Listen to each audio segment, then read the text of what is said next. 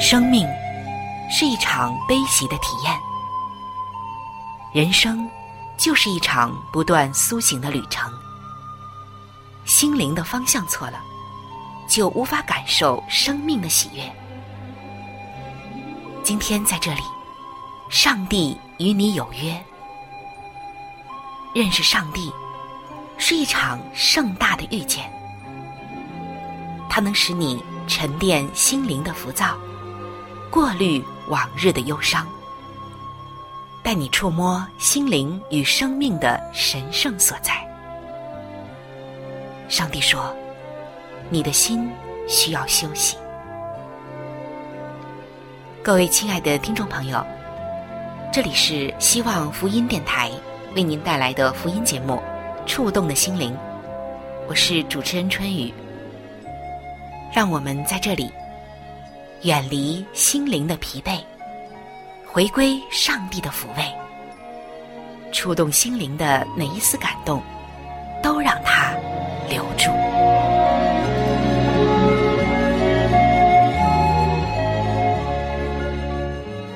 各位亲爱的弟兄姐妹，平安！欢迎您来到触动的心灵，我是您的好朋友春雨。亲爱的朋友。在每一个我们人生的规划当中，我们可能都有一些投资的大计，而这些投资的计划可能不仅仅只是理财方面的，还会有很多方面的，对吗？我相信大部分的人对自己的人生一定都有一个规划。如果没有规划，那生活啊很容易陷入盲目和一团糟当中。有的人可能最开始都没有规划的意识。有的人从年轻的时候就已经开始规划，并且为之奋斗了。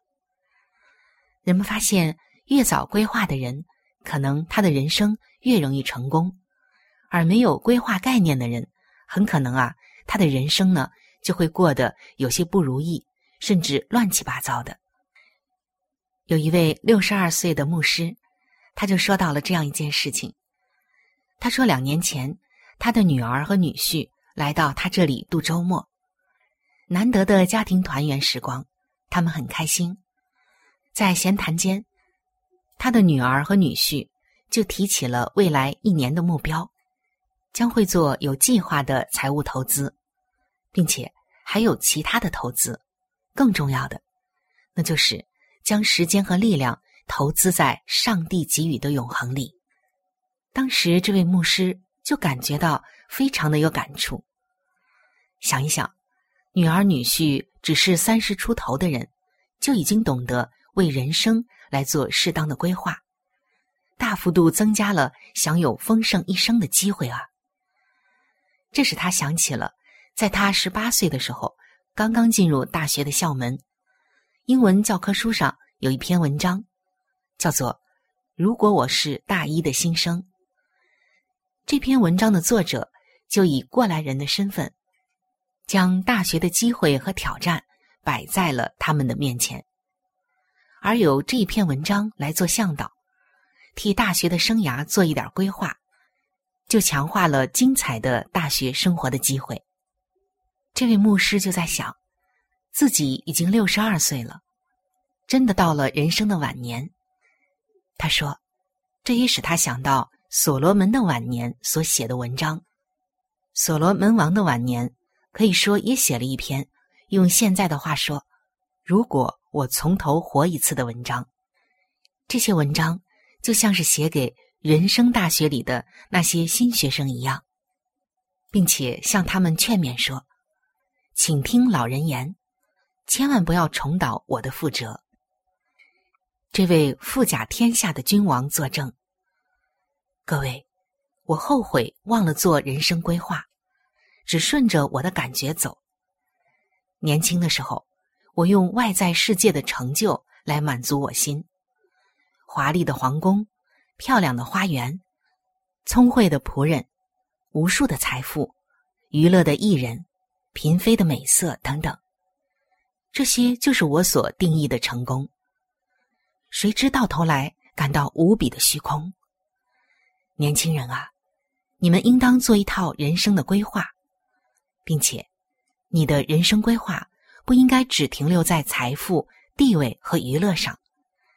你应当把上帝和信仰列入到你规划的重要事项中，纪念造你的主。是的，各位亲爱的弟兄姐妹，所罗门的箴言和传道书被称为是圣经中的智慧书。他在年老时的感慨，其实啊，是他人生经验的结晶，也是一个智慧的结晶。这位老牧师可以说深有体会了。但是我也在想啊，可能有的人听到上面的劝勉，尤其是现代的年轻人，难免啊会觉得所罗门简直是在说风凉话。你所罗门享尽了权势、财富、娱乐和女色。然后告诉我们说，不要追求这些。可我现在连一个像样的房子都没有，你叫我的人生规划只考虑信仰和上帝吗？亲爱的朋友，其实上帝他很关怀我们的生活，包括我们的衣食住行，而人生的规划应该是全面的，有生活上的需要，还有更为重要的事项，而应该怎样做规划？规划的方面应该包括哪些？圣经已经给了我们最全面也是最美好的答案。我们下面就来看一看圣经给出的这八个规划。相信每个人只要将这八个规划做好了，你的人生不仅仅精彩，一定也丰富。不仅仅你的物质需要能够得到满足，而且你还会有更广阔的。精神领域的满足还有幸福，尤其是信仰方面的。接下来，我们就一起来看一看这八个方面。第一个方面就是美好的人际关系。圣经看关系是宇宙中最高的价值。在哥林多后书的五章十八到十九节就这样说：“上帝借着基督使我们与他和好。”又将劝人与上帝和好的职分赐给我们，这就是上帝在基督里叫世人与自己和好。马太福音的五章九节又说：“使人和睦的人有福了。”所以啊，我们就看到，在上帝所赐给我们的人际关系中，做个好管家是上帝的主要托付，特别是在我们最亲近的人身上。夫妻、亲子、雇主、兄弟姐妹，花点心力来经营关系是值得的。你可能会说，人际关系还需要规划吗？当然了，你看看有多少人只顾着赚钱、事业、读书、玩乐，忽略了妻子和儿女，忽略了父母亲，忽略了和周围人的关系，导致亲情的疏远。人们的远离，这是多么的可惜啊！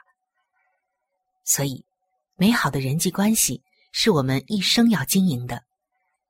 去学习做一个好父母、好上司、好同事等等的人际关系是非常重要的。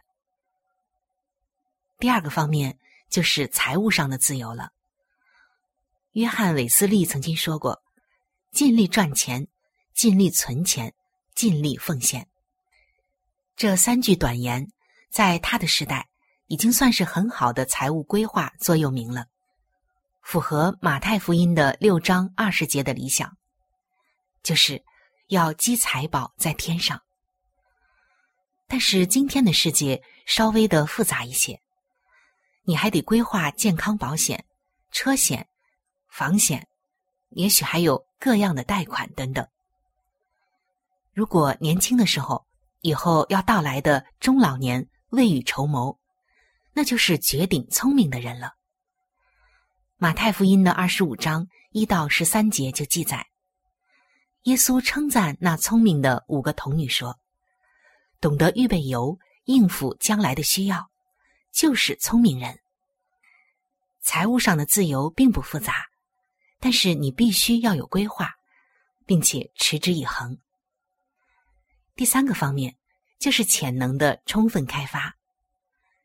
上帝创造每一个人，按他的美意赋予个人特殊的才干恩赐。我们的责任就是去发现它、开发它、使用它来服侍教会，同时也能够服务于人类社会。当你对教会还有社会做出贡献，通常你的财物也会得到报偿。你可以找一段时间，安静不受干扰的时间，单独的与上帝同在的时间，在纸上写下你的人格特质，你的恩赐所在，哪些已经显明出来，哪些还没有锻炼。综合以上的自我了解，规划出。你未来的人生走向，并设法在两年内取得所需的训练，朝着你自我期许的方向迈进。在圣经彼得前书的四章十节，这里写道：“个人要照所得的恩赐彼此服侍，做上帝百般恩赐的好管家。”好，我们接着来看做好人生规划的第四个方面，就是。有意义的人生，这句话听上去好像啊已经是老生常谈了，没什么新意。但是你有没有想过，每个人过的他不一定是有意义的人生啊。一个人可能积累了财富，开发了潜能，美化了关系，但如果只是在世界的成就上得了高分，内心却失落了人生的有价值、有意义的这种感觉。未免也太可惜了，而且他们拥有再多，最终啊也会像所罗门晚年所说的，只会觉得这一切都是虚空，都是捕风。人生的意义，用基督教的语言来表达，最贴切的一个词汇就是呼召，就是这种蒙召的自觉，带给保罗勇气来面对艰难。保罗当时想要往马其顿去，就是去欧洲。在《使徒行传》的十六章十节，他说道：“以为上帝召我传福音给那里的人听。你有了潜能，还得找到祭坛，为了一个高贵的目标而活，为上帝的托付而活，活得充实，活得有意义的人是有福的。你不会觉得空虚。”在上帝的护照上，你只会觉得越来越充实，越来越有价值和意义，也才有真正长久的幸福感。你心里的幸福指数会是很高的，因为你过的是真正有意义的人生。好，我们接着来看第五个方面，就是活力充沛的体能。在圣经哥林多前书的六章十九节，这里说。身体是圣灵的殿，我们得好好有计划的保养顾惜我们的身体。这也是在圣经以弗所书的五章二十九节特别叮咛我们的。想想看，你空有满腔的热诚要服侍上帝，又有上帝的呼召来托付，但是却没有一个健康的身体来执行它，梦想仍是归于土壤。强健的身体固然是上帝的恩惠，但同时也是个人努力保养的结果。圣经上论到如何维持强健体能的经文不多，但是却指出了下面的八件事是有益健康的。第一件事就是摄取适当的营养，你得节制自己，少吃垃圾食品。美味而不健康是一个大的试探。始祖跌倒犯罪，就是从口腹之欲开始的。所以，我们要选择健康的食物，得管住自己的嘴，避免身体过重，多吃蔬菜、水果、坚果，还有五谷。这是在创世纪的一章二十九节，上帝给人类的食谱。第二呢，就是运动，适当的锻炼和运动，每周三到四次。每次大约三十分钟，透过运动使心跳加快、血液通畅，补充氧气以及营养给组织的细胞，并且经过流汗来排出毒素。第三呢，就是休息。圣经说，良好的睡眠是上帝给我们的福气。人可不是一个机器，千万不要让过量的工作来压缩你的睡眠时间。有身体才有一切，没有了身体，一切都不能谈了。第四点呢，就是空气，这个不用多说了，新鲜的空气对我们身体的好处。我们已经分享过很多次了。第五点就是阳光，人体需要阳光，需要晒太阳，这个呀，我们也分享了很多次了。第六点就是水，清洁的水，我们能够科学合理的喝，这一点对身体的健康太重要了。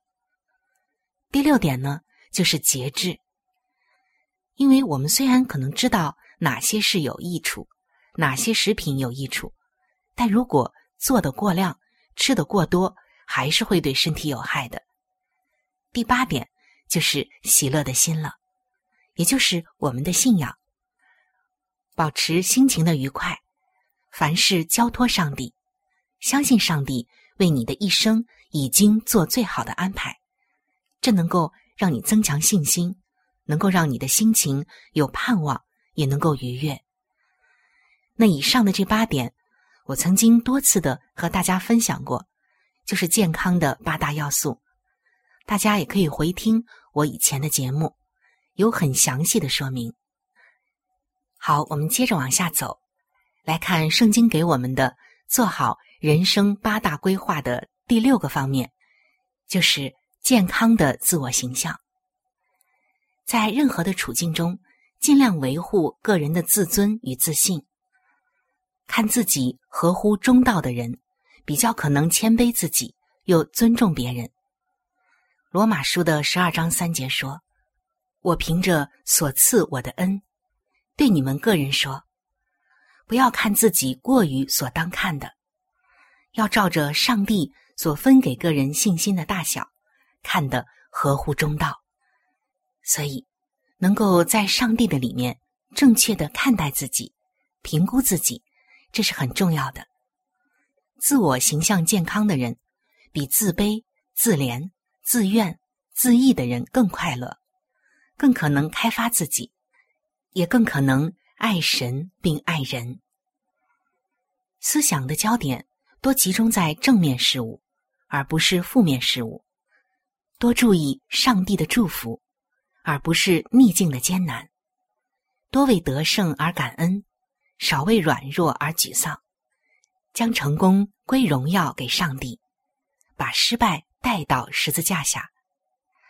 这种心灵状态当然需要有规划的锻炼，健康的自我形象才能扎根于心灵的深处。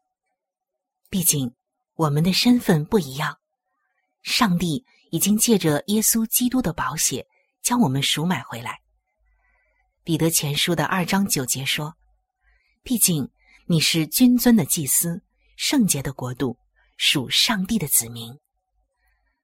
我们接着来看人生规划的第七个方面，很重要，那就是内心的平安喜乐。可能你也会觉得这一点是最难的，因为成就和财富都是外在的，平安和喜乐是内在的，是个人心灵深处的感受。人生又有那么多不容易的事情和艰难，要想保持心灵的平安喜乐，那是多么难啊！但是，我们内心的平安喜乐，它的价值可远远的超过世上任何的钱财名利。主耶稣也知道我们在世的生活不容易，所以他会赐下他的平安、他的盼望给我们，并且在一切的艰难中。我们靠着他就能够得胜，也正是因为我们自己没有办法平安喜乐，所以我们才更是要靠主。耶稣说：“在世上你们有苦难，但是在我的里面你们有平安。”一个人不在主的里面，是不可能有真正的平安快乐的。主耶稣在复活之后向门徒显现。第一句话就是“愿你们平安”。这记载在约翰福音的二十章十九节。在殉道之前，给门徒的应许是：叫我的喜乐存在你们心里，并叫你们的喜乐可以满足。这句话我们在约翰福音的十五章十一节就可以看到。在这里，我们也看到主耶稣是多么的爱我们。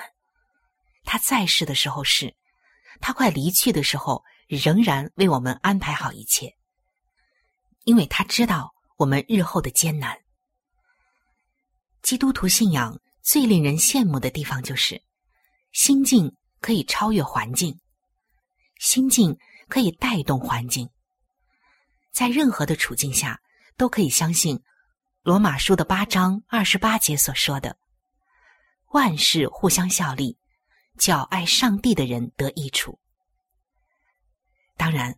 要到达像哥林多后书十二章十节所说的，以软弱、凌辱、极难、逼迫、困苦为可喜乐的，那还得走过一段时间有规划的练习，我们才能达到。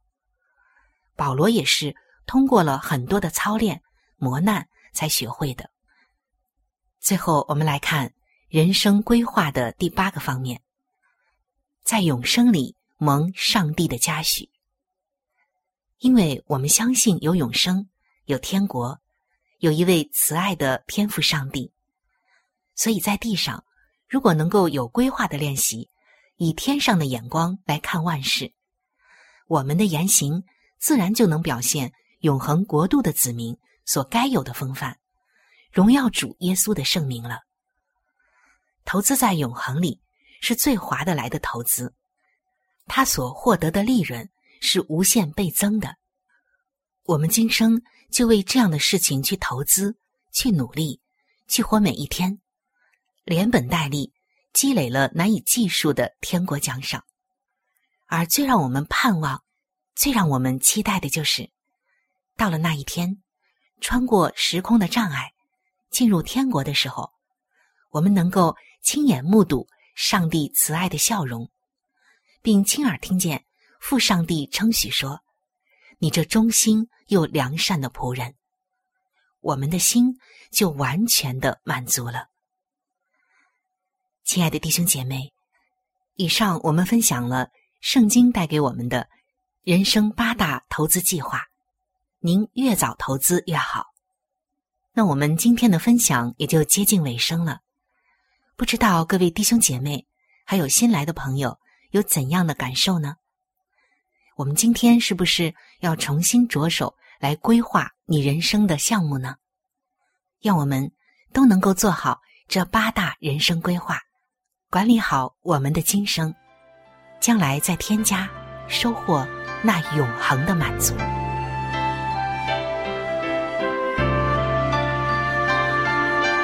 天国在。